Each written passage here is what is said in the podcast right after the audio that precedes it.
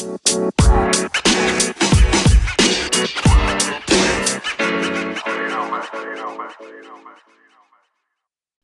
muito bem-vindo ou bem-vinda a mais um episódio do Empreendedorando Cast. Meu nome é João Carrilho e hoje a gente está com uma convidada mais que especial. Já já ela vai se apresentar, Camila Viana. Ela tem uma história incrível e eu tenho certeza absoluta que o que ela vai ensinar para você hoje vai te ajudar no seu, nos seus próximos dias. Ela conseguiu fazer uma revolução aí na, na área de Pilates e ainda principalmente na pandemia, enquanto muitos empresários estavam fechando os seus negócios, a Camila Viana estava crescendo, trazendo uma, uma solução, uma inovação para a sua área, para o seu negócio.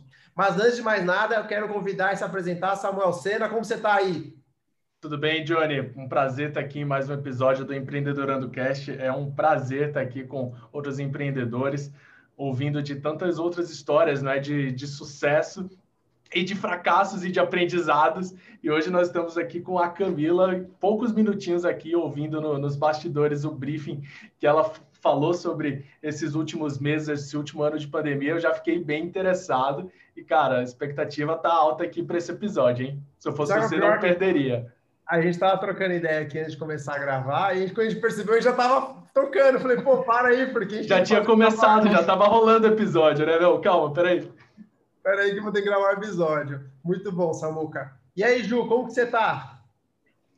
Tô aqui super animada, né? É, Para quem não sabe, eu sou fisioterapeuta também e eu venho acompanhando vários profissionais da área, né? E quando eu vejo é, muitos fechando seus negócios, desanimados, falando que a área não dá dinheiro e que fisioterapia é ruim, eu vejo, eu, ao mesmo tempo, eu vejo a Camila crescendo com a empresa dela crescendo e ela ainda ajudando outros profissionais e no momento mesmo no momento de pandemia, né? Quando você para para pensar, peraí, Pilates presencial, né? Eu só conheço o Pilates ali do atendimento do, do profissional realizando ali o Pilates e mesmo no momento de pandemia, enquanto muito, é, muitas clínicas, muitos consultórios, estúdios estavam fechados, ela manteve, não só manteve, né?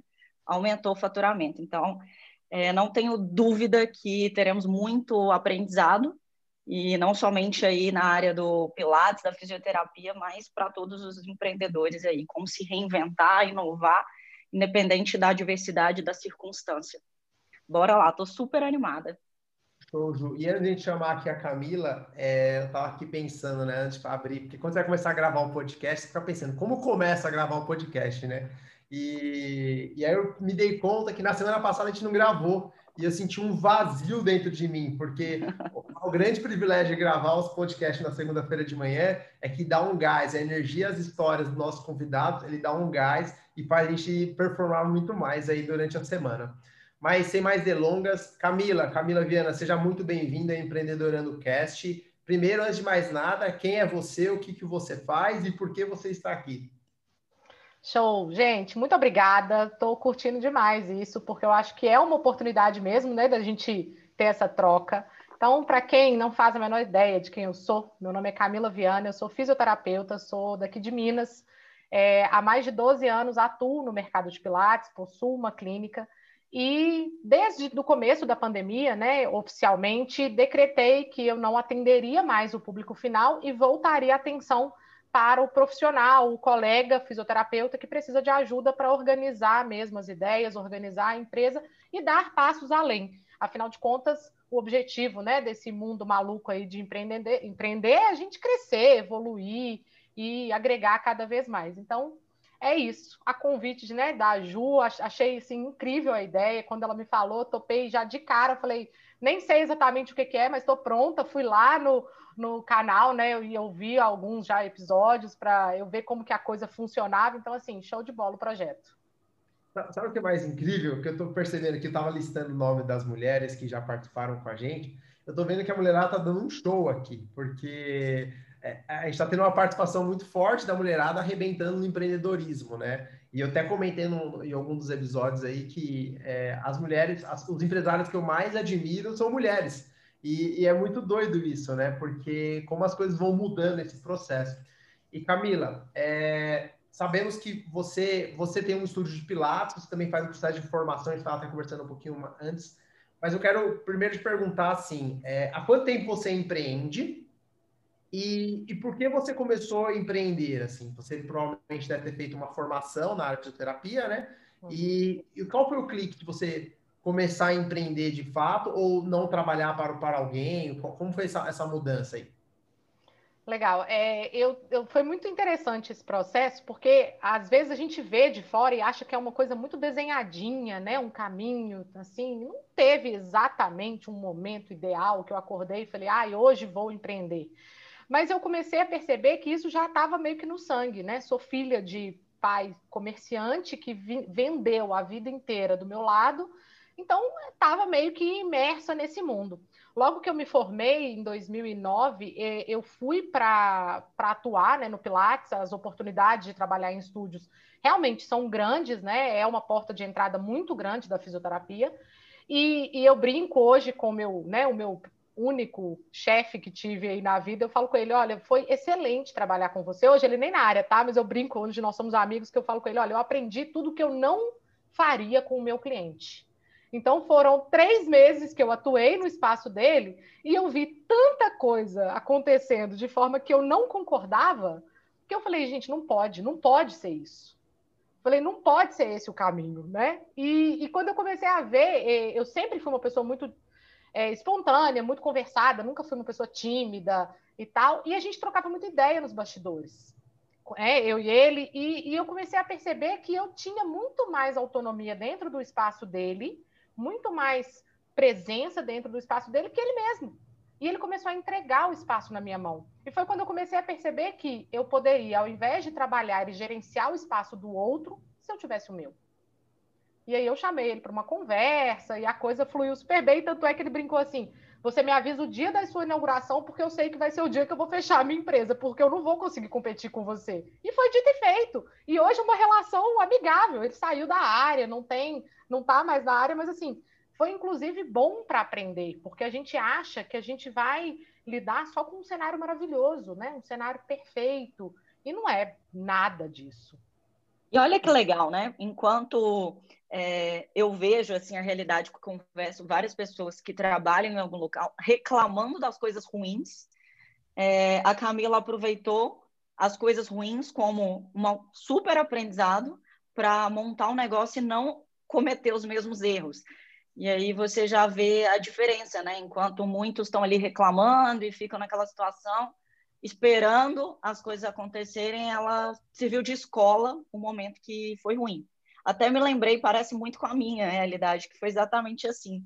É, no emprego eu percebi, peraí, por que, que eu preciso trabalhar para alguém? Eu que estou fazendo as coisas aqui e, e acaba que a gente percebe isso e serve como uma escola, né? Um aprendizado das coisas ruins. Não, re, não é uma. Muitos reclamam, né? E não, ela viu uma oportunidade de corrigir tudo que não estava funcionando. Mas olha que, que curioso, né? A característica da Camila é a característica que a gente acaba vendo em todos os inconformados, né? Todos os empreendedorados, né? É, que é a característica de ela está trabalhando num lugar e ela não está satisfeita com o que está sendo entregue. Então ela é uma inconformada, né? Por isso que a gente até lançou na última, na última, nossa última gravação a hashtag Somos Inconformados, porque o empre... você pode ser um empresário, mas tem que ser um empresário inconformado para você ter sucesso, para você crescer. E, e, Camila, tira uma dúvida aqui, né? Há quanto tempo você empreende? Isso foi mais ou menos há quanto tempo? Ah, foi desde que eu abri a clínica, né? Há 12 anos. 12 anos? Foi sorte? Aonde você chegou aqui foi sorte ou só demoraram 12 anos? foi, foi, foi, muita sorte somada ao longo dos 12 anos, né? Demorou 12 anos para ser da noite para o dia, né? É. E aí, Camila, você aí, você aí você decidiu de fato abrir a sua clínica e, e esse processo, você como que foi esse processo de você. Uma coisa é você trabalhar para alguém, né? Eu, eu costumo dizer que é, é, muito mais fácil você olhar o erro dos outros, né? Você chegar ali e melhorar algo que existe. Como que foi esse processo de você fazer a abertura da sua empresa? Assim, ah, você está trabalhando lá, como foi esse passo a passo? Assim, é procurar um lugar? Conta um pouquinho sobre isso, só para a gente entender. Certo. É, eu até falo que é, é, muito fácil ser o profeta do acontecido, né? Que é isso, é, ver os erros do cara e falar, olha, aqui tal, tá errado, tudo é uma coisa, porque eu tô vendo a coisa acontecer ali. Mas e na minha? E aí, como é que vai ser isso? E eu cometi, como vários colegas da área, né, cometem atualmente, é nessa tecla que eu bato muito, que ir sem absolutamente nenhum preparo. Decidi, acordei e falei, ah, eu tô achando que eu vou abrir o meu. E fui, na cara e na coragem, na raça mesmo, sem nenhum preparo. E quando eu digo sem nenhum preparo, é sem nenhum preparo mesmo. Eu era absolutamente fisioterapeuta. Eu não sabia vender o meu serviço, eu não sabia, eu sabia fazer isso num espaço do outro né? Que tinha lá, querendo ou não, o suporte, os bastidores acontecendo. Mas e aí, quando eu estivesse sozinha? Mas fui, né? Eu tenho uma irmã nutricionista. Na época, ela trabalhava num emprego CLT e a gente começou a arquitetar as ideias. Ela não tinha nem como ficar conversando comigo por WhatsApp. Eu lembro que a gente ficava trocando e-mails é, no período para, tipo, e aí, essa ideia e tal. E fomos construindo. E assim, foi absolutamente na cara e na coragem comecei a pesquisar é, o lugar, eu sabia que eu queria ficar no mesmo bairro, porque já era um bairro que eu né, estava estabelecido, era o bairro que eu morava, então isso era um facilitador. Comecei a fazer pesquisa, mas nada muito criterioso, nada muito assim, analisando o mercado, vendo concorrência, nada disso. Isso aí foi no susto, essa, essa decisão inicial. Tanto é que a gente começou tomando um tombo aí de cerca de 6 mil reais. Imagina uma pessoa começando uma empresa do zero, tomando um tombo de 6 mil reais. Então, Você tinha assim, quantos anos mais ou menos nessa época? Aí, né, faz as contas aí, João. Eu sou da, sou da área da saúde, né? Tô com 34. 22. 22 anos, né? Imagina. Quase, quase mais ou menos a minha idade na época, né? É. tá, tá um bom. pouquinho mais velha, né? Só.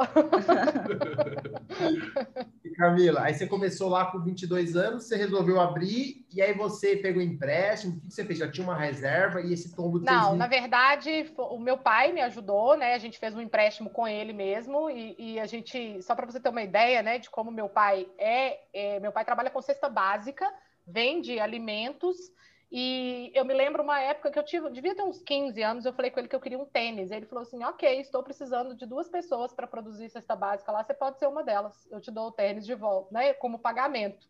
Então, meu pai nunca foi uma pessoa de é, acobertar, facilitar o processo a esse ponto. Ele falou: Olha, eu, eu empresto dinheiro para vocês começarem, eu faço isso, mas a gente vai contabilizar isso tudo certinho. E, né, dito e feito, né? Foi como a gente conseguiu. E, qual foi a sua maior dificuldade nesse processo, nesse início? Assim? Qual foi, se você fosse resumir num tweet, né? Qual foi o item que deu mais dificuldade para você, que você, se você voltasse no tempo, a experiência que você tem hoje, o que você faria diferente, assim, a experiência, aquela, aquela, sabe, aquela que você fala assim, esse aqui é o divisor de águas. Eu acho que, assim, para a área da saúde, João, conhecer o financeiro conhecer e saber lidar com dinheiro. A gente não sabe isso. Eu acho é que todo mundo combinou, hein, João? Todo é mundo muito que a gente ouvir isso. É dinheiro é unânime, né? Dinheiro é unânime, gestão financeira, fluxo de caixa, entendimento é. de gestão, processos, é unânime. Todos os nossos e, convidados até agora batem nessa tecla. E Samuel, olha só, a área da saúde, a gente, a gente sai da graduação com um problema grande que é a gente não pode vender a gente é profissional da assistência, do cuidado, como é que a gente vai negar socorro, né? Como é que a gente vai é, cobrar do cara, daquela doninha que mora não sei aonde, que não tem condição. Então, assim, a gente sai com essa. É quase cultura. um conflito moral interno, Exato. não é? De, poxa, como é que eu vou cobrar se eu fiz um juramento aqui de cuidar das outras pessoas e cuidar do próximo, questão da saúde. Isso é muito delicado, né? Camila, é, assim, antes de a gente continuar aqui na história do, da nossa história, é que você trouxe um assunto aí que eu não aguento, né? Que é o assunto da gestão financeira. É, assim, imagina um empreendedorado que está ouvindo aqui a gente, tá? ele é um pequeno empreendedor, ele está querendo começar, e ele ouve isso em todos os episódios, ele vê isso em todo lugar, ah, tem que fazer gestão financeira, tem que fazer gestão financeira. É, a, a minha dúvida é o seguinte, e aquele, aquele que está ouvindo, ele acha que entendeu isso e não faz assim. O que, que você, o que, que você diria para essa pessoa assim, que está ouvindo a gente agora?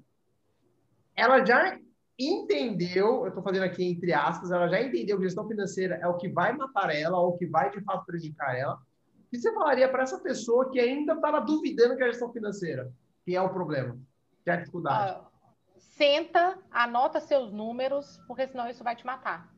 Sabe? Você vai matar no sentido do mercado, sabe? O mercado vai te engolir. Senta, coloca seus números em ordem, entenda o cenário, porque muitas vezes esses profissionais estão trabalhando para pagar boleto. Trabalha para pagar boleto. E eu brincava assim, gente, se for só isso, pagar para trabalhar para pagar boleto, eu trabalho para alguém, pago os boletos e ainda tenho metade das preocupações. E olhe lá. Então não pode ser só isso. Então senta e organiza a vida, enxerga mesmo esse cenário.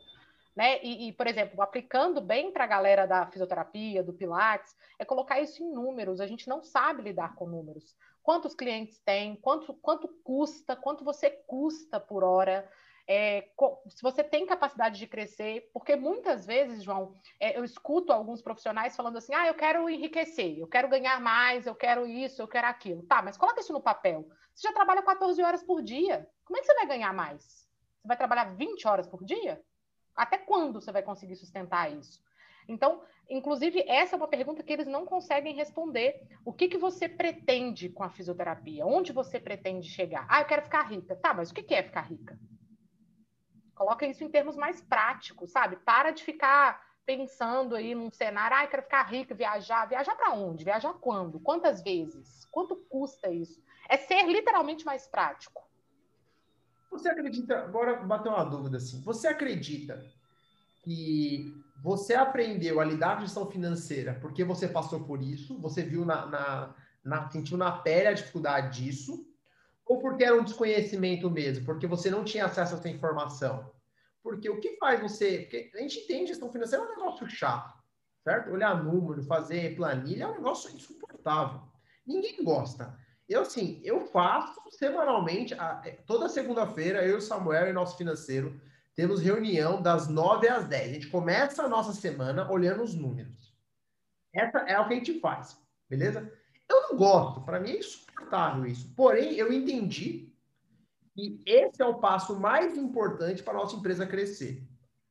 Então, como o meu sonho ele é muito claro e esse é um passo importante, eu ponho foco nisso. Tá? Mas a minha pergunta é: beleza, eu já tenho uma maturidade para entender que isso é importante. Você acha que é um caminho natural de todo mundo, o pequeno empreendedor, ir lá quebrar a cara e depois, e aqueles poucos que sobreviverem, né, porque são poucos que acabam sobrevivendo a, a isso, é, aí ele entende a importância e resolve, ou não? Você acha que o conhecimento da área financeira, ela não é clara para as pessoas, ou ninguém está conseguindo explicar isso de uma forma clara? Ela tem que se frustrar para aprender, ou é a forma que é ensinado? O que, que você, porque você dá aula sobre isso também, Camila, eu queria entender a, a sua visão nesse sentido. Eu acho que um pouco dos dois eu acho que um pouco é, a, a, forma como é dito, principalmente quando falar, falar de números, além de chato, é complexo para a grande maioria, né? considerando a galera da, da área da, da saúde. Então, além de ser um assunto complexo para eles, é, a forma como eles recebem a informação, e, e em dois pontos, a, a, a, via de mão dupla aí, a forma como a informação é passada, então o comunicador, eu acho que daria para ser mais simples, tanto é que eu escuto muito das minhas alunas falando assim, Camila, parece que você traduz para a gente as coisas. Parece que você esclarece as coisas para a gente. Porque às vezes vem um cara, que ele é administrador, e ele vem falar das coisas que elas deveriam aplicar no estúdio de Pilates. Só que quando vem alguém que não é uma administradora, mas que tem um estúdio de Pilates e traduz a informação, parece que elas absorvem de uma maneira mais simples, mais palpável, digamos assim. Aí eu vou lá e dou exemplo elas vão lá e fazem, ah, sim, agora entendi, agora deu certo aqui. Então, eu acho que esse é um ponto. E, e uma, uma segunda questão é que eu acho que tem um bloqueio, sabe, uma crença limitante na cabeça delas de eu não dou para números, eu não sei lidar com isso. Essa parte é difícil demais para mim, eu não, não sei como que eu vou fazer. E aí é, elas acabam, não intencionalmente, mas acabam caindo nessa de quebrar a cara para aí então correr atrás. É, hoje eu acredito que o maior erro dos profissionais é não explorarem a informação que está acessível. Estão sempre em busca de fazer, fazer, fazer, fazer cursos e não colocam nada em prática. Então, consomem cada vez mais cursos e não, não aplicam. Então, eu, eu defendo muito: aprende um, aplica dois. Mas parece que elas invertem a coisa, né? Aprende em sete e não aplica nunca. E aí não vai dar, não vai chegar em lugar nenhum. E, e o incrível, isso me, eu, Ju, isso vai muito próximo ao seu, ao seu universo também de mercado, né? Você tem uma série de alunos também que é o mesmo perfil, né? Pelo que eu entendo. Exatamente. É, e só aprendem, né, quando quebra a cara mesmo. Já aconteceu várias vezes, a Camila também já deve ter vivenciado isso. É, profissionais falam, eu não estou entendendo, não sobra dinheiro no final do mês. Estou com a agenda lotada. Aí a gente vai fazer as contas, claro, você está vendendo prejuízo, você não está vendendo um procedimento, uma sessão, você está vendendo prejuízo, você está vendendo algo com valor menor do que seu custo. E aí ela entende. Aí, na hora, né, que você fala, parabéns, por que, que você não trabalha para uma ONG? Eu viro e falo, não, vai trabalhar, assim, vira, é hobby o que você faz, não é um negócio. Então, como que você quer ganhar dinheiro se você está cobrando menos do que você precisa para pagar? Então, peraí, você não precisa ter todo o conhecimento de finanças, mas para ganhar dinheiro, você tem que ter o conhecimento de saber precificar e ter um controle financeiro. Porque você escolheu ter uma empresa, se você não poderia ficar ali na estabilidade de trabalhar com alguém e tá tudo certo. Agora, para você ter um negócio, você tem que saber pelo menos o básico, de colocar preço no seu trabalho, de fazer, saber de quanto que você vende, de quanto e quanto vende, quanto gasta. E a maioria não consegue separar nem as finanças pessoais da profissional, mistura tudo. Mas aí eu tenho uma dúvida agora. Eu vou fazer o advogado do diabo aqui, tá? É, a dúvida é o seguinte. Vamos imaginar, eu, eu sou um fisioterapeuta, um psicólogo, eu, não importa. Eu sou um profissional da área da saúde, eu sou um profissional autônomo, que acho que é o que pega bastante nosso público como um todo. Estou começando a minha empresa agora, e eu vou lá, eu faço realmente uma planilha financeira, eu coloco lá quantos clientes eu tenho. Imaginar que eu tenho dois clientes, porque você começa com mais do zero, um ou dois clientes, você cobra um valor, você já tem uma noção do seu custo. E aí, o, o seu valor para você ter lucro, vamos imaginar que a sessão que eu teria que cobrar fosse lá, 200 reais a hora. Estou dando um exemplo, se fosse um horário justo, onde eu conseguisse pagar todos os meus custos básicos, aluguel, equipamentos, etc., e ainda conseguisse tirar um pouquinho que sobrar com lucro no final do mês.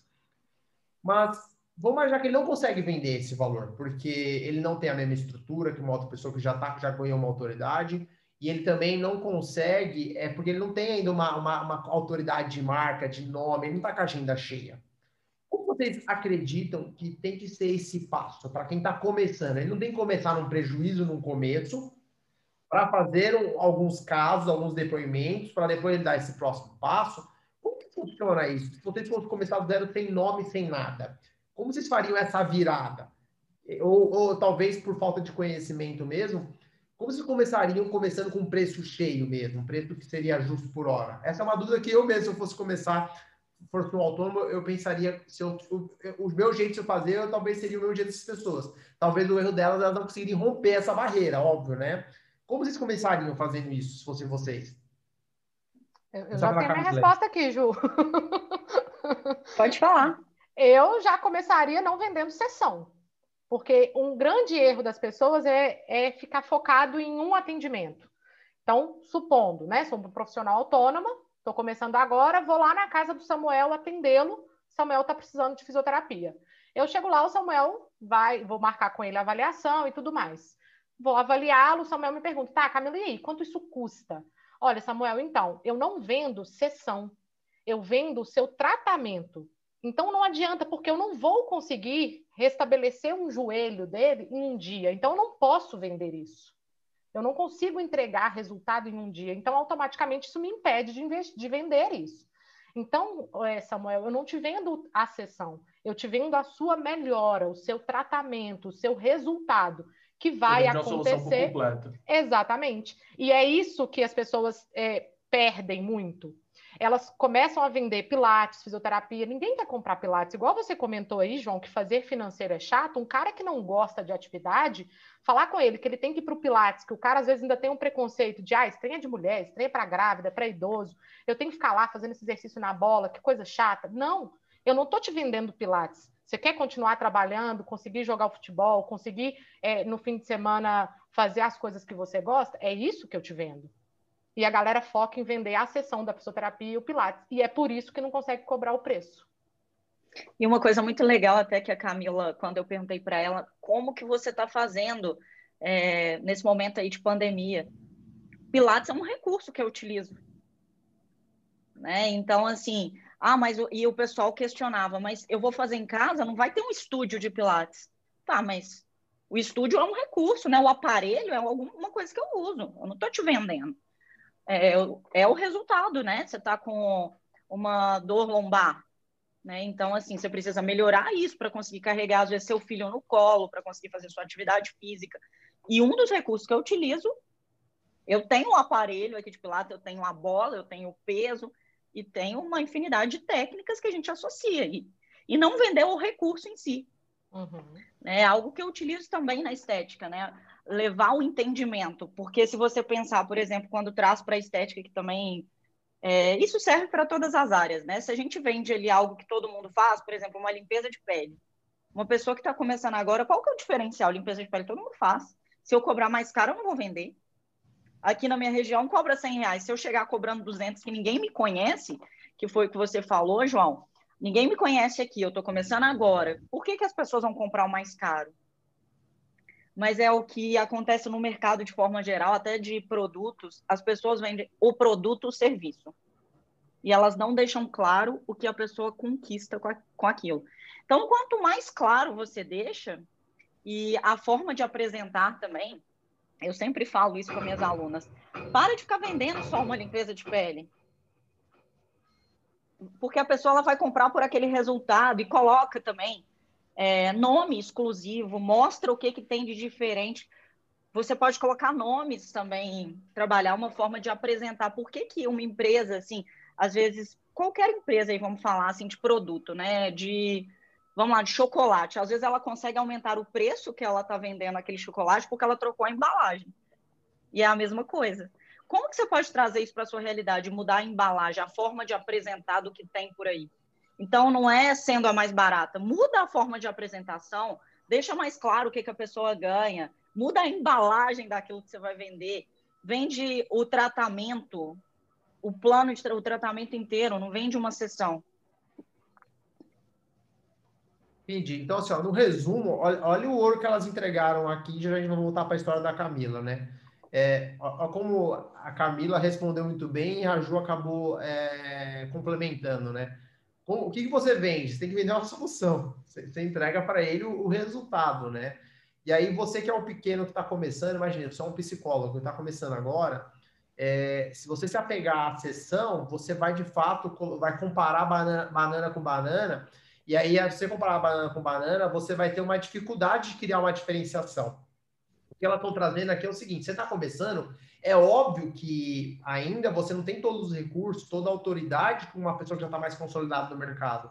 Então você precisa, deixa eu ver se eu entendi bem, você precisa criar uma diferenciação e essa diferenciação vai muito, vai muito atrelada não ao serviço em si ou produto, mas sim na solução que você tem, colocando seus diferenciais no seu atendimento, na sua experiência, colocando, e aí você tem que trazer os diferenciais, talvez com nomes, talvez com a forma de atender, e isso vai fazer você sair do método de comparação direta, né? Que é a comparação de banana com banana, ele vai comparar agora banana com maçã. Ele não está comprando uma limpeza de pele, ou ele não está comprando um equipamento num estúdio. Você está comprando uma melhora na sua dor nas costas, está comprando, de fato, um, uma autoestima diferente.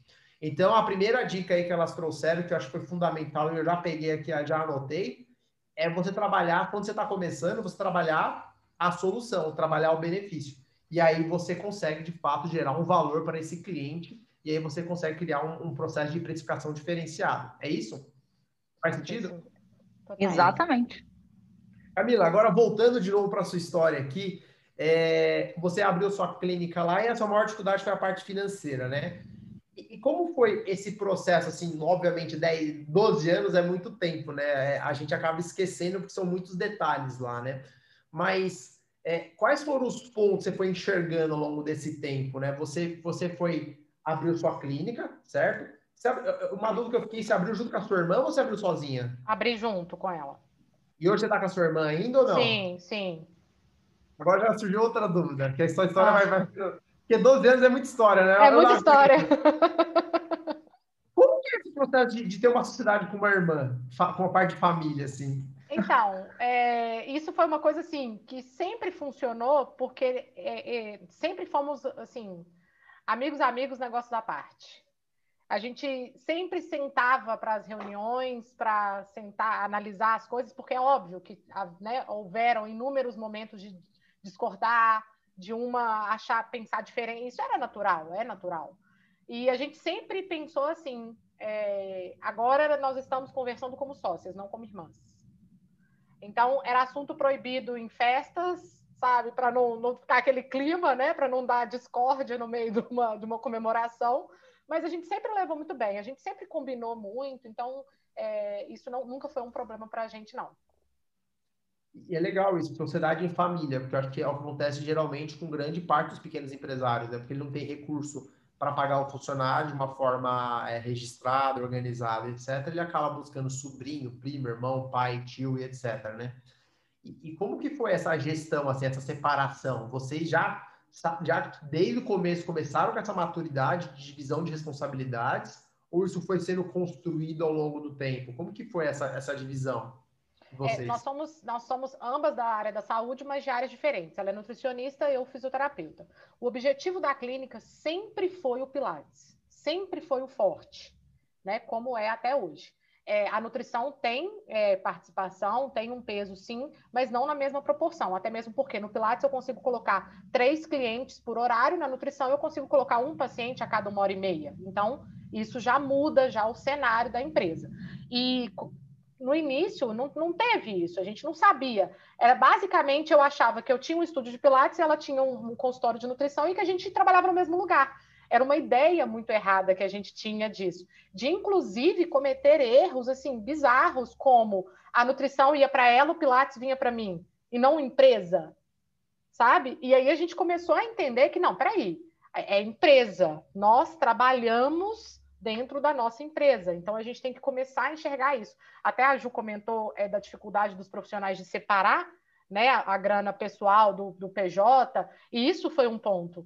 A gente começou a ver que a coisa estava muito embolada e que a gente precisava sair daquele amadorismo, daquela coisa de ficar anotando em papelzinho, fazendo as coisas assim de uma forma meio que de qualquer jeito, porque isso ia repercutir nos nossos resultados eu percebi que à medida que a gente se dedicava, à medida que a gente profissionalizava, à medida que a gente dava passos adiante, a coisa fluía. Então, era, era esse o caminho que eu, que eu queria seguir.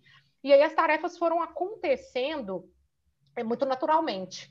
É, ela ficou com a parte da gestão financeira, que era uma parte que eu não gostava, e principalmente porque eu lidava muito bem com o cliente. Então, a parte do comercial, de, de lidar com o cliente, contrato, negociar e tudo, ficou comigo, porque esse era o meu forte. E ela assumiu a parte da, das finanças, né, de funcionário, colaboradores, contabilidade, enfim. E você tem hoje é uma sociedade é, é, que você tem essa divisão de responsabilidades mas tem uma pessoa que é responsável pela empresa como todo, tipo um CEO, um diretor, um presidente da empresa, ou não? Vocês é, regem a empresa de uma forma igualitária? Como que funciona isso? Uma, uma coisa é segunda é, opção. É igualitária. Igualitária, sim, sim. É, só que hoje eu percebo que, pelo, pelo, até pelo que o Pilates representa, se a gente tivesse que colocar numa proporção, o faturamento da empresa é representado aí cerca de 80% pelo Pilates. Então, basicamente, a, digamos que bater o martelo sou eu, sabe? Porque é o assunto que eu domino, né? A questão do Pilates. Então, por exemplo, o, o, vou dar o um exemplo aí, a Ju quer fazer Pilates lá na clínica e tudo, ela me pede uma condição e tal. A, a minha decisão é a que fica porque eu entendo mais sobre o funcionamento do negócio em relação ao Pilates. Entendi, entendi. Legal. É, porque isso é um ponto importante, né? As pessoas acham que só porque é uma empresa pequena que você não tem que ter as hierarquias bem claras, né? E eu acho que isso é um ponto bem importante onde as pessoas falham como empresa. Porque independente do tamanho, as hierarquias têm que estar claras, as responsabilidades têm que estar claras. Não quer dizer que essa diretoria ou essa presidência da empresa, ela tem que rotacionar, porque ela pode rotacionar. Por um certo tempo você vira presidente, por outra vira presidente, assim por diante. Porque quando você tem as responsabilidades claras, você consegue de fato cobrar isso de uma forma muito Exatamente. mais é, transparente, né? E um grande desafio que eu vejo nas gestões de pequenas empresas é eles terem essas divisões assim, não, eu vou até aqui na empresa, você vai até aqui, mas quem toma a decisão central da empresa? Porque isso não tem nada a ver com, com porcentagem, porque eu posso ter 20% de uma empresa e ser CEO da empresa. E o Samuel poderia ter 80% e ele, e ele não ser o CEO. É uma questão de é, responsabilidade e aptidão para aquelas capacidade, capacidade para aquelas responsabilidades, né? E aí eu acredito que por mais que ela seja uma empresa pequena, comece uma empresa pequena, não fazer essas divisões é um grande desafio, porque um dos passos importantes fazer uma gestão financeira é você atribuir aonde vai ser investido o dinheiro, né? E para isso o, o, o, decisor vai decidir aonde estão tá os maiores gargalos e onde vai ter o maior, melhor retorno, né? Não sei se isso faz sentido para você. Por mais que você fez uma gestão de 12 anos com essa corresponsabilidade e uma decisão meio que por conta de, de um impulso do negócio como um todo, né? Sim, sim. E, e isso deu muito certo e, funcionou muito bem, né? E, e pensando assim, Camila, agora é, vocês trabalharam a, a clínica durante esses, esses 12 anos e, e, vocês chegaram a pensar em expandir isso? Você tem uma única clínica? São várias clínicas? Como funciona isso? Vocês é, eu cheguei a pensar, é, eu, quando eu comecei a pensar em migrar para o digital e migrar para trabalhar com outros colegas, né, que precisavam de ajuda, é, houve esse conflito. Eu cresço a empresa ou eu cresço Camila para outros lugares, né, para outras para outras questões. E, e, nesse ponto, né, eu e a minha irmã nós, nós somos diferentes eu sou muito, digamos que muito mais ousada aí na, na, na né, migrar para as outras coisas e tudo. E ela já já tem mais receio, né? E, e, eu percebi que eu não podia ficar esperando isso acontecer. E uma coisa que é péssimo falar isso, mas é a realidade, eu não vou mentir, eu não quis é, crescer a minha empresa porque eu estava cansada dos profissionais do mercado. A bem verdade foi essa. E eu comecei a ver que se eu fosse para outro lado, eu né, conquistaria coisas maiores. Quando você disse por outro lado, você começou a expandir a Camila. Isso, isso. Para ir né, trabalhar com outros profissionais, ir para o digital, escalar. E melhorou, assim, o mercado né, dos profissionais. Sim, exato. Levando uma mudança de mentalidade, né? É, a gente, da área da saúde de forma geral, não digo só fisioterapia, a gente não aprende na, nada em capacitação, a gente é, sabe a parte técnica e acha que está pronto para montar o um negócio e vai seguindo muito ao efeito manada, né? O que o outro faz, eu vou fazendo, eu vou fazendo e no final não sabe nada do que está fazendo. E, as e é algo geral, não sei, assim, cultural. Os profissionais da saúde não se enxergam como empresários, como empreendedores, sendo que eles já são, mesmo que eles atendem, atendam domicílio, em domicílio e não enxerga isso. Ah, não eu, não, eu não tenho uma empresa, eu atendo em domicílio. Claro que você tem. E por mais que ele atenda em algum lugar, a única forma que ele tem de ser reconhecido, porque é a, a marca dele é ele. Então, a única forma dele ser reconhecido é ele divulgando o trabalho, ele se posicionando. Por mais que ele trabalhe num lugar, aquele local é uma vitrine dele mostrar o trabalho dele. Só que eles não enxergam isso, sabe? É, então, é uma mudança mesmo de mentalidade. E que vem acontecendo aí. A Camila está contribuindo aí no mercado com uma eu mudança fiz, de mentalidade. Eu fiz esse caminho inverso, né, Ju? Eu, fiquei, eu fiz assim, por que, que eu não contrato? Ah, porque o cara tem falha aqui, aqui e aqui. Eu falei, então eu vou ensinar esses caras essas falhas. Então eu vou educá-los em relação a esses pontos para prepará-los para o mercado. Mas isso, é, isso, é muito doido, né? Porque eu, isso volta lá no, no início no início da conversa, né, que você começou falando assim, por que você quer abrir uma empresa? Por que você quer ser rico? E a gente volta no, no tal do porquê. Porque, assim, uma coisa, é, eu estava tendo uma reunião é, semana retrasada com a, com a, equipe falando justamente sobre o porquê nós trabalhamos, né? Por que você empreende? Você, obviamente que no começo é você, é, é uma pirâmide, né? Você é um degrau, uma escada em si. Você primeiro quer, quer conseguir, através da sua empresa, cobrir os gastos essenciais, que é comida, moradia, segurança, educação etc. Saúde. Depois, você quer ter uma zona de conforto. E isso vai expandindo. Depois você quer fazer isso para sua família, amigos, depois para a sociedade, assim como todo. É a linha do propósito, é a linha da visão, é a linha daquele como um todo. Você deve ter passado já pela parte de ter cumprido o essencial, o conforto, etc. Aí depois vem o porquê. O porquê você está empreendendo. Por que a Camila Viana faz o que ela faz, né? E aí é onde vem o conflito com sócios. Porque se os sócios não têm a mesma visão, você não consegue expandir aquilo para o próximo passo. Se um sócio só quer ir até a linha essencial e conforto, ele não quer ir depois daquilo, é, aí acaba um dos sócios, sempre vai ter um dos sócios que vai ser mais arrojado ou que quer mais, vai buscar novas, novas, novas frentes, né? Então, aí que por isso que a, hoje toda a sociedade que eu começo, toda empresa nova que eu começo, grande parte do começo das reuniões é discutir sobre o, a visão, o propósito, os valores, é, porque senão você vai começar. Hoje eu não, tô, eu não abro mais empresa para cobrir meu essencial, hoje eu abro empresa para expandir a minha visão. Então, eu, eu e a Ju, nós sentamos para discutir o empreendedorano, ficou uma tarde discutindo sobre visão. Por que nós estamos montando o empreendedorando? Para onde isso está indo? Se chegar a algum ponto e se esbarrar, perdeu o sentido. Entendeu? E, e, agora a Camila, eu imagino que ela falou, pô, eu quero ir para outros, eu quero alcançar outros patamares, né?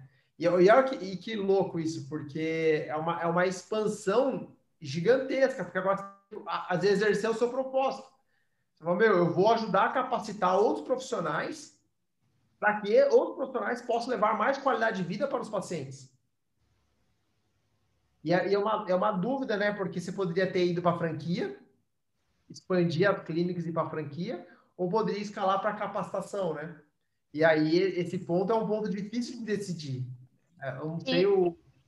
E esse ponto foi. Sabe, mais interessante que quem bateu o martelo nesse ponto foi a pandemia. Porque eu me lembro que eh, foi no dia 17 de março que foi oficial aqui em Minas que a gente tinha que fechar.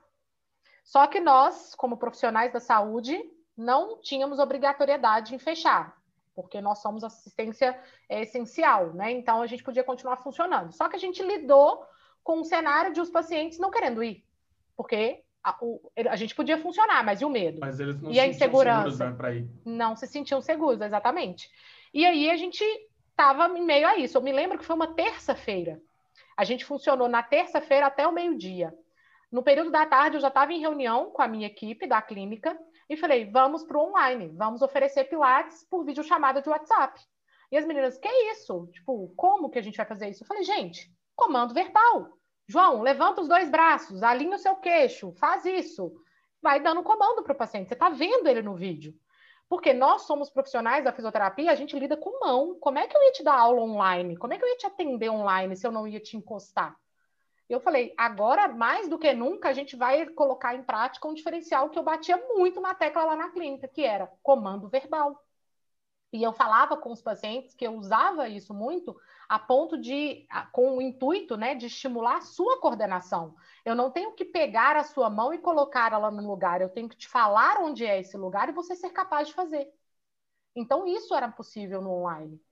E aí, no dia 17, teve né, esse, esse, decreto. Na... Eu fiquei alinhando com a minha equipe, porque as meninas estavam muito inseguras mesmo de começar o processo até avisar os pacientes como que iam funcionar, como que ia ser tudo. Na segunda-feira, eu comecei a vender o Pilates online e nunca mais parei. E na, eu me lembro que foi um feriado, Sexta-feira da Paixão, eu estava recebendo tanta mensagem de profissional. Camila, como que você está fazendo? Camila, me ensina como que você fez o online, não sei o quê. Eu falei, gente, é, Até eu te perguntei, né? É. Me explica como que está sendo, como está sendo essa adesão. É, eu lembro. E aí eu falei que eu, eu, me lembro até de uma cliente falando que absurdo, você vai trabalhar na sexta-feira da paixão, isso é pecado. Eu falei, pecado é deixar esse povo todo aí sem informação, fechando empresas, porque eu dei uma aula de quatro horas de graça para essa galera.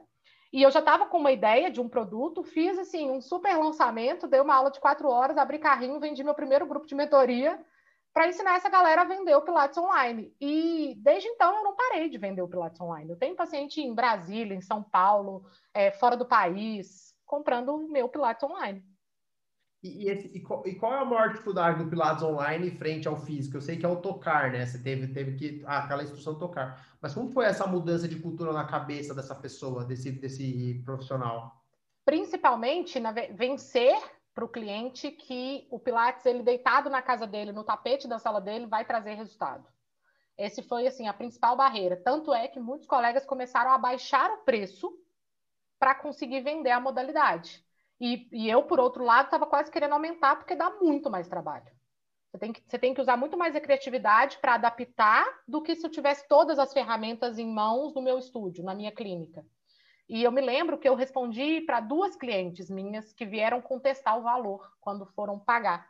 Ah, Camila, agora o online é mais barato, né? E aí eu respondi falando: olha, não, por dois motivos. Primeiro, eu não te vendo aparelho. Se eu quiser te colocar lá na clínica, deitada num tatame todos os dias no mesmo aparelho, nada me impede.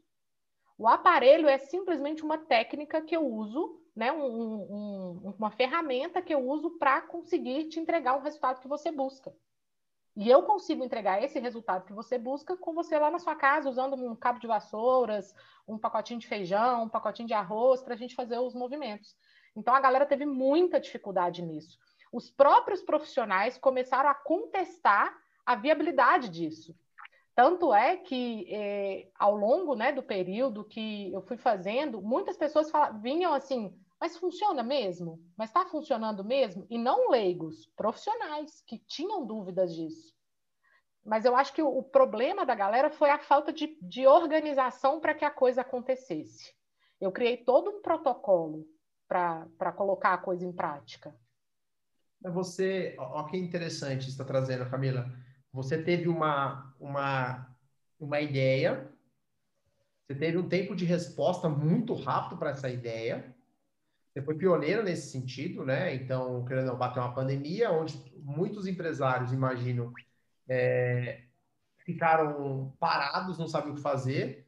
Pelo que está me contando, você já à tarde já começou a colocar um plano de ação e, e você tinha muita segurança em sustentar a entrega que estava dando. Essa segurança, ela veio porque você tinha um caixa que te apoiava, ou a segurança veio porque você acreditava demais naquilo que estava fazendo, porque eu imagino que quando a pessoa que está estrepada financeiramente falando, ela, ela afina na hora do vamos ver, ela afina assim, ela, a pessoa pede qualquer negócio, né? Ela toca qualquer negócio. Então, o que está passando assim, uma, uma característica de uma pessoa foi muito forte, e estava muito estruturado. Porque quando você, tá, quando você vai dar uma palestra com 10 mil reais no bolso, é diferente quando dá uma palestra quando tem zero reais no bolso. Tem até uma, uma, uma, uma piadinha dessa aí de um, um, podcast que eu ouvi. E a pergunta é: essa segurança veio porque você tinha uma empresa estruturada, você estava segura com isso? Ou é uma característica natural sua, assim? De novo, o um mix do, das duas, João. Porque eu sou uma pessoa muito segura, só que eu, eu tinha certeza da equipe que eu tinha. E eu não coloquei, porque muitos profissionais fizeram o seguinte: a Ju trabalha comigo lá no Pilates. Ju, a partir de amanhã a gente dá aula online, ok? Um beijo, até amanhã. Mas peraí, como? Como que isso vai acontecer? Então a galera foi muito no escuro. E isso não foi só no online, não. Eu falei que o, a pandemia, o online, só exaltaram os erros que já aconteciam antes da pandemia. Os problemas já existiam antes. Então, eu acredito que eu consegui ser pioneira nisso justamente com esse mix. Eu tinha uma empresa estruturada, mas eu não tinha um caixa sensacional, sabe? Um caixa, porque a gente estava, quando começou a pandemia, a gente pensou o quê? Ah, 90 dias, é, sei lá, num, num caos instalado, a gente pensaria em seis meses. Estamos aí há mais de um ano, entende? Então, assim, eu não tinha caixa para sustentar isso. E aí eu, eu, eu sou uma pessoa que eu me vi frente ao problema e eu falei assim, olha, eu tenho duas opções, e eu falei sobre isso na aula que eu dei para a galera. Eu falei, ou você luta e enfrenta esse cenário, ou você corre e fecha as portas. Porque não tinha outras, outro cenário. Né? Um, um, profissional que às vezes nem tem equipe, é ele que atende no Pilates, de 7 da manhã ao meio-dia, das 16 horas até as 21. É ele que lida com tudo, é ele que faz tudo. E de repente ele está fechado. E aí? Então, assim, eu vi que eu não tinha escolha. Eu tinha lá três funcionárias CLT para pagar salário, para arcar com tudo, uma colaboradora saindo porque tinha passado num concurso, então eu estava fazendo demissional de uma contratando outra e mantendo as outras três que eu tinha lá, com pandemia, galera com medo, e aí? Eu falei, eu não tinha escolha, eu não tinha escolha. É e a questão é, as pessoas também é, pensam assim, e aí, como que eu vou fazer? A Camila, ela pensou na possibilidade, vai ser online, mas ela não sabia como seria. Exato. E nem por isso ela falou, eu não vou fazer. Eu vou fazer e vou corrigir. E eu não vou acertar de cara. Eu vou ter que adaptar várias coisas, mas a única forma que eu tenho de adaptar e de isso acontecer é fazendo. Ô, Ju, e sabe o que eu fiz? Na terça, que foi a, a reunião, eu liguei para minha mãe, numa chamada de vídeo, coloquei, porque, e é, ainda vai além, né? Porque a gente não só atende online, como atende em grupo online. Então é mais é desafiador ainda, né? Eu dou aula para três pessoas simultaneamente e sendo que cada um faz uma coisa. Né? Aí eu liguei na mesma noite para minha mãe, para o meu pai e para minha irmã. Coloquei os três numa chamada e falei: vocês vão fazer uma aula de pilates agora, ok? Então todo mundo aí orientei. Falei: deixa eu ver o que, que vai dar de merda nessa coisa, o que, que vai dar errado. Sabe? Ah, meu pai não fazia pilates, a minha mãe tinha feito há um tempo, a minha irmã tinha mais noção. Então eu peguei um cenário bem diverso, né, para eu ver o que, que vai dar errado. E se ele não me ouvir? Será que o fone do João ligado, o, áudio do João ligado vai atrapalhar a aula do Samuel? E aí? Então eu comecei a anotar esses, essas coisas, esses possíveis erros. É claro que não foram todos, né? Porque na prática que a gente vai vendo. E aí teve internet de um não funcionava, a, a ligação, a internet da, da fisioterapeuta no dia não estava legal e tudo. E aí, como é que vai ser isso? Hoje eu não só vendo Pilates online, como eu vendo simultaneamente. A minha profissional ela atende online e presencial ao mesmo tempo. Né? Eu consegui criar essa modalidade e super funciona. Fantástico. Eu, eu costumo dizer uma frase que cabe muito bem aqui no que você está trazendo, que é o problema não é ter problemas. O problema é como você resolve os problemas. Então, você decidiu é, tomar uma. Teve um problema, que foi a pandemia, mas beleza, o lado bom da pandemia é que foi para todo mundo, né? Não é só para uma pessoa, foi para todo mundo. E aí você identificou um problema e foi resolver. E ali foram tendo vários problemas, que é o áudio, que é a opção de ter internet, o cara não tem WhatsApp em vídeo, aí vem, aí descobre o Zoom, porque o Zoom agora é fácil, né? Todo mundo já sabe o que é o Zoom, né? Nós, como profissionais da tecnologia, nós já conhecíamos o Zoom. Mas quem nunca trabalhava com isso? Aí ele não tinha computador, não tem notebook e tal. E aí esses problemas vão surgindo. Porém, eu imagino o cliente, ele, ele vê esse esforço, ele vê essa vontade. Então, ele também ele colabora, porque ele vê todo esse processo, né? Então, querendo ou não, é, é como você vai resolver o problema. Não é um problema assim, porque o problema vai ter o tempo todo, né? E você trouxe uma, um aprendizado muito claro. Você, nos problemas que nós enxergamos as oportunidades. E ali você foi enxergando a oportunidade e foi executando.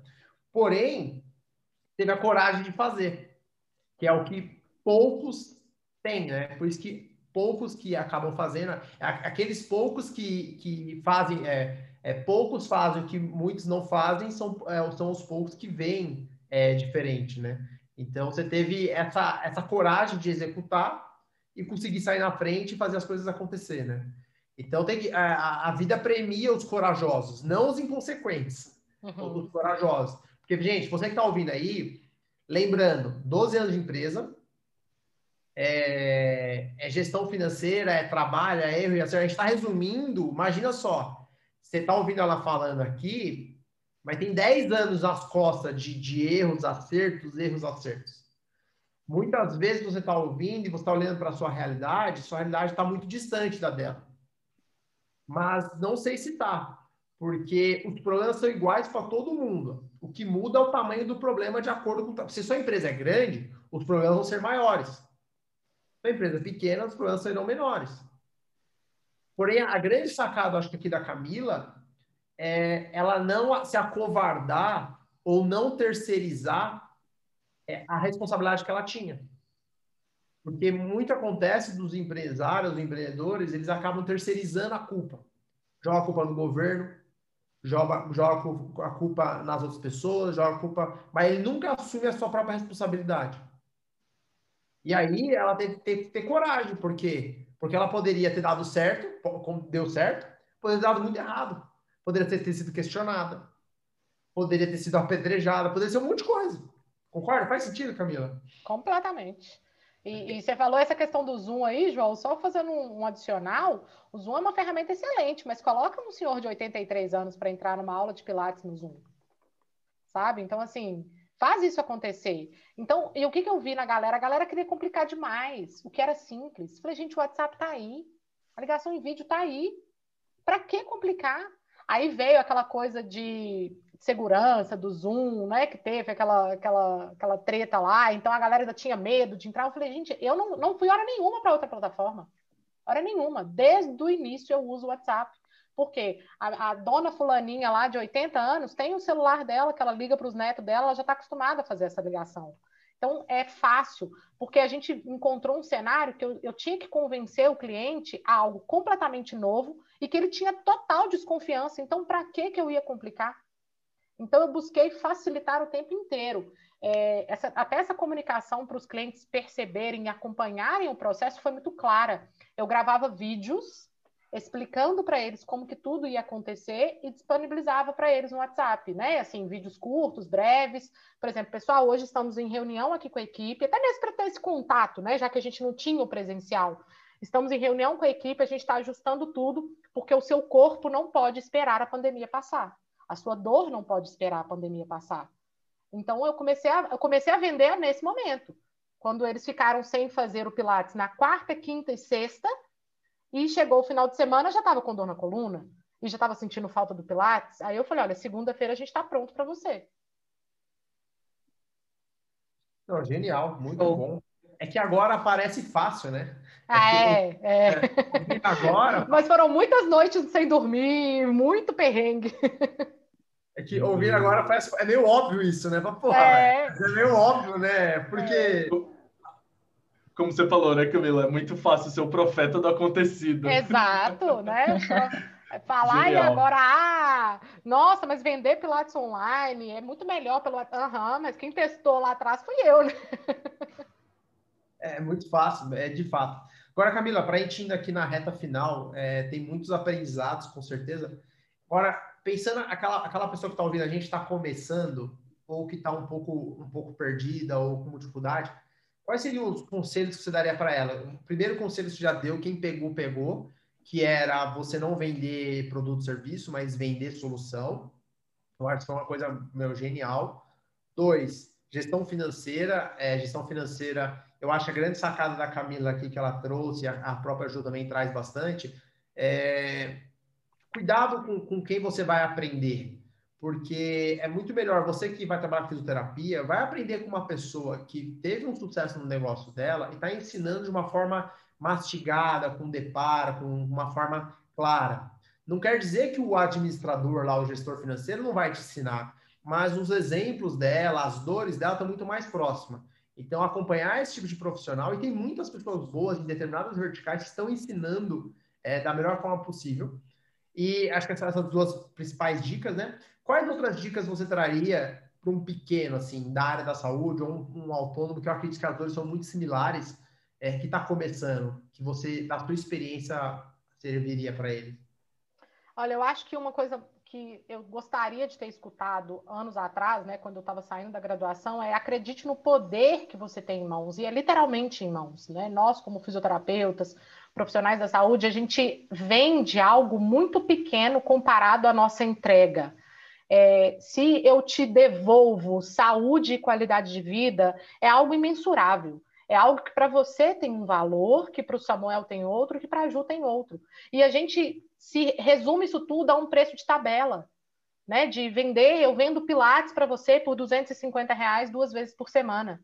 Então, assim, a gente coloca to, tudo todo em absolutamente um cifrão. E não é isso, né? Então, assim, as pessoas têm que começar a enxergar. É, eu falei muito sobre isso na pandemia, o quanto a gente era capaz de, de promover qualidade de vida. As pessoas estavam em casa, estressadas, com dores diversas, tensas, sofrendo N problemas, ansiosas, e a gente tinha ouro em mãos, e, e muitos colegas não aproveitaram isso. Né? Muitos colegas deixaram de promover bem-estar porque nós somos profissionais de primeira atenção eu não preciso só te reabilitar, eu não preciso só te consertar a coluna ou o joelho. eu posso te, te fornecer qualidade de vida, eu posso te fornecer uma noite de sono é, bem dormida. E quanto isso vale? Né? E principalmente começar a fazer o exercício contrário, que é quanto vale não cuidar da sua saúde? Quanto te custa não comprar o Pilates? Quanto te custa não dormir bem à noite? Então comecem a fazer esse, esse exercício. Né? Quanto, quanto custa para a pessoa não me comprar? Porque quanto custa te comprar, você já sabe. 250 reais duas vezes por semana. Mas quanto custa se o cara não tiver você? Porque eu acho que esse foi um exercício que eu comecei a colocar em prática, que foi muito divisor de águas.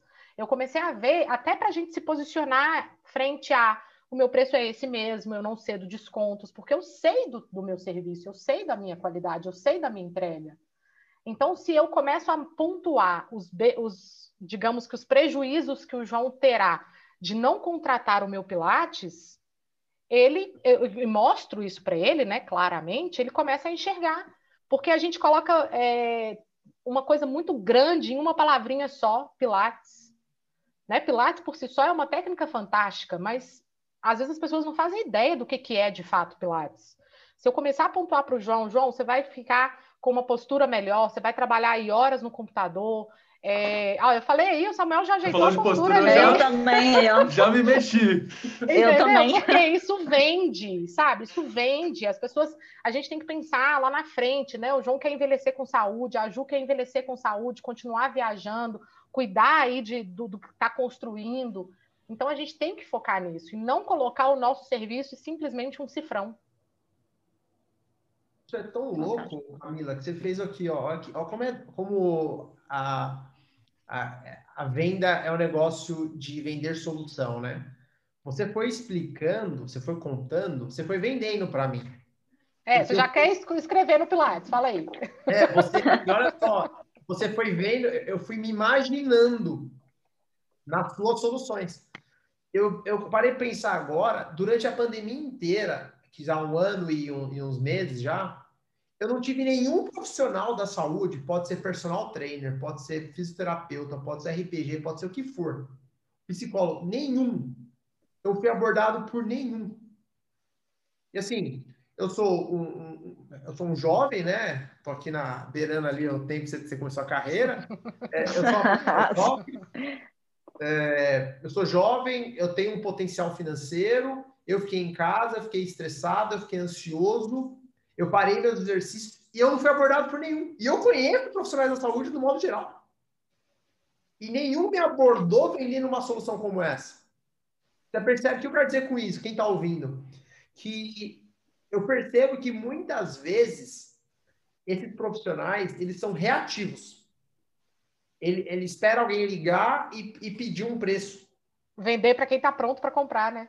Ele espera, ele espera tirar o pedido. Ele espera o cara ir lá vender, porque vende isso. Quantas pessoas igual, igual a minha persona, igual, igual o meu, meu, eu como público estão por aí? Se alguém tivesse me vendido qualquer coisa do tipo, teria te vendido. Ou num grupo, ou individual. Mas eles esperaram eu buscar. Aí eu vou buscar o quê? Vou buscar um aplicativo, vou buscar qualquer outra coisa, vou buscar o melhor custo-benefício. Então, é, essa é uma puta aprendizado que você trouxe agora, que, que vai além. Você está ouvindo agora, isso não, não, não quer dizer que já perdeu a oportunidade. Isso vai ser sempre. Quantas pessoas você conhece que está ouvindo agora, ou conhecido de conhecido, que está esperando você vender uma solução para ele? Não vender um produto, vender uma solução. Acho que para mim essa foi a maior lição que você trouxe aí agora. Isso vai para todas as vendas, para tudo, né? E parece óbvio isso, né? A galera tem que parar de vender, exatamente, parar de vender para o cara que liga e pergunta quanto custa o Pilates. Esse cara já está com a decisão tomada, ele só está fazendo uma pesquisa de mercado, ele já sabe que ele precisa, ele já foi ao médico, o médico indicou, a vizinha já faz Pilates, ele quer fazer também. Agora, e o João, que está ali sentado, no fim do dia, vai deitar e dormir, o pescoço está doendo porque trabalhou no computador o dia inteiro, dorme mal por causa do travesseiro e tal, e o cara nem sabe que isso tem solução. O cara nem sabe que se ele fizer um ajuste no travesseiro dele e alongar o pescoço três vezes ao dia, cessa a dor dele. Então a galera tem que parar de vender para quem já sabe que precisa comprar, porque tá todo mundo vendendo para essa galera. E a outra galera, que é a massa, tá esquecida. Ninguém fala para eles. Ó, você pega, você deu uma dica agora. É, se eu fosse agora um, uma pessoa de pilates estivesse ouvindo um fisioterapeuta, eu entraria agora no LinkedIn, no Instagram, procuraria por pequenos empresários que têm em média de 5 a 10 funcionários, mandaria uma mensagem para ele vendendo um pacote de bem-estar para os funcionários é, via Zoom. Entendeu? Então, e com certeza um pequeno empresário compraria, porque não é um valor muito alto, é um valor baixo, mas ele vender a, a, a solução para o dono da empresa, para os seus funcionários, isso é um baita diferencial pensando em bem-estar, pensando em home office, pensando em, em, postura, sabe? Então, tem várias oportunidades de negócio que, num pequeno brainstorms aqui, numa reunião de uma hora, num podcast, vão surgir ideias. Mas qual é a grande dificuldade? É o que você falou. É, ele, ele aprende sete e executa zero. Se ele pegar só esse podcast, pegar as dicas que você trouxe aqui, pegar um papel e caneta e anotar três, executar três até o final da semana, ele muda a realidade dele. Sem sombra de dúvidas. E é por isso que o, a, a, vida premia os corajosos, porque eu sei que um de todos eles estão ouvindo, que vai ser 1% vai executar. E a vida é assim, por mais dura que seja, né? E a ideia desse podcast é trazer isso de uma forma mais acessível e realidade, né? Não é só é, casos extremos, porque na verdade o sucesso mora no óbvio, né? E as pessoas erram na obviedade das coisas, que é um bom atendimento, que é fazer uma ligação, que é pensar em serviços. Então, essa, é no canto de, de ouvir isso, porque essas histórias me faz lembrar que eu também estou errando no óbvio, não é vocês. Uhum. Eu me encaixo como empresário, eu erro muito no óbvio. E essa é a parte legal, né? Você que está ouvindo aqui, você não está errando óbvio porque você não é capaz. Porque você só não fez algo que você não conhecia ainda, agora você passou a conhecer. Acho que essa é a, é a grande chave. E para fechar aqui, Camila, é, você trouxe a ideia das mãos, qual seria a mensagem final, assim, sua, pensando para quem quer empreender? Assim, ah, antes disso, antes deixar. Pergunta que eu adoro fazer. Valeu a pena querer empreender? Vale a pena? Vale, eu sou suspeita, né? Porque eu vou de cabeça com tudo. Só que é isso, pensando que é, vai ter muito esforço, vai ser difícil, vai ter muito tombo, vai ter, vão ter dias, né, que você fala, nossa, que top, deu tudo certo, e vai ter dia que você vai falar, nossa, não quero sair do quarto porque tá dando tudo errado. Eu tinha dia que eu brincava, eu falava, eu quero fechar a clínica, deixar todo mundo aqui dentro e pôr fogo aqui nos troços. Mas assim, vale muito a pena, vale, não, valeu cada dia desses 12 anos aí. 12 anos. E, e você, quando tem esse dia que você não quer levantar do quarto, levanta da cama, o que, que você faz? A gente vai, né, João? Porque é vida de adulto, né? A gente vai. Adolescente faz o que quer, adulto faz o que tem que ser feito. Ah, muito bom, queria ser adolescente de novo. eu também, né? Mas, né, a gente já está um pouco, só um pouco além dessa fase, né, João? eu, estou bem pouquinho além dessa fase. gente, ô, Camila, a, a, sua história é fantástica, tem, tem, obviamente, tem muito aprendizado aí dentro da sua história porque 12 anos não se resume é, em uma hora, é impossível, né? É, tem muitos aprendizados e não é só profissional da área de saúde, porque a gestão é, empre é empreender como um todo. E, e é, é, uma, é, um grande prazer. Eu acho que não será o último episódio que vai não ter com você, porque tem muitas outras coisas que a gente pode explorar com toda certeza, muitos outros aprendizados.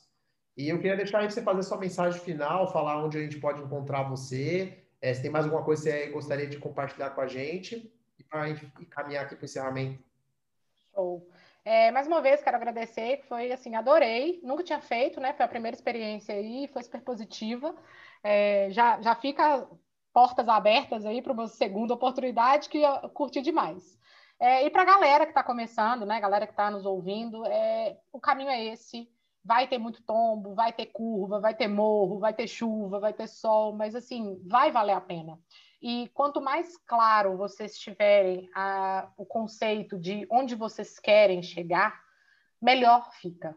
Porque quando a gente tem um objetivo, é, e eu não estou dizendo para pensar onde você quer estar tá daqui 10 anos, porque às vezes isso é muito utópico, né? Às vezes isso é muito difícil de, de pensar. Sei lá, eu acabei de formar, estou abrindo meu Pilates, porque é um custo é, não muito alto para fazer esse investimento, né? Hoje, um profissional, se ele quiser pegar um empréstimo aí com 12 mil reais, ele abre um estúdio de Pilates, divide de 10 vezes, então ele tem uma acessibilidade.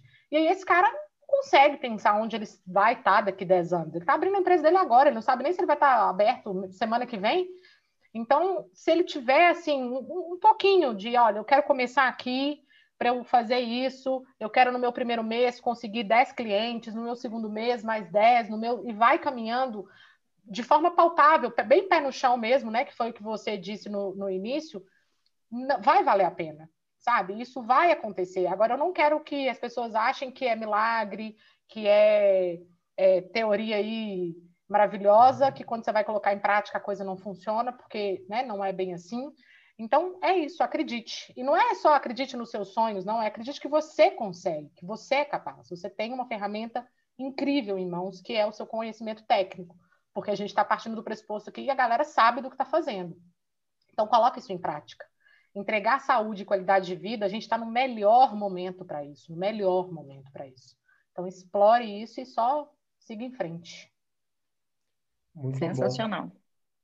Ju, suas palavras aí finais. Sensacional. Isso que ela acabou de falar é algo que hoje eu vejo muito, né? Quando eu comecei, eu tinha, ai, nossa, mas eu vou começar só com isso, com um pouco. A gente não está preparado, então é começar pequeno e sonhando grande. Não é trabalha com o que você tem, faça o melhor com o que você tem em mãos ali e, e busque, né, o conhecimento não somente técnico. Hoje eu vejo que para o sucesso do negócio, o conhecimento técnico ele é a base, ele é primordial, mas ele representa cerca de 30% né? Porque só você sabe a parte técnica, mas se você não souber vender, se você não souber atrair o cliente, se você não souber atender o cliente, você não sai do lugar. Então é uma mudança mesmo de, de conhecimento e super legal. Hoje ouvindo tudo isso aqui foi anotei várias coisas, foi um aprendizado gigantesco. Sempre aprendo muito com a Camila e fico super feliz de, de há algum tempo já a gente ir acompanhando toda a evolução, aprendendo também. Muito obrigada, fiquei super feliz aqui de ouvir mais um pouco da sua história e obrigada por compartilhar com, conosco, né? Foi, sem dúvida nenhuma, um grande aprendizado. Muito bom. Samuca? Camila, muito obrigado por compartilhar tanto conosco. Realmente foi é, um dos episódios, assim, como todos os outros, muito marcantes, principalmente porque você trouxe uma abordagem muito prática para as coisas, é, de não dificultar as coisas que são simples. Eu acredito que esse é um aprendizado muito grande para todo mundo que está ouvindo. Manter as coisas simples, simples.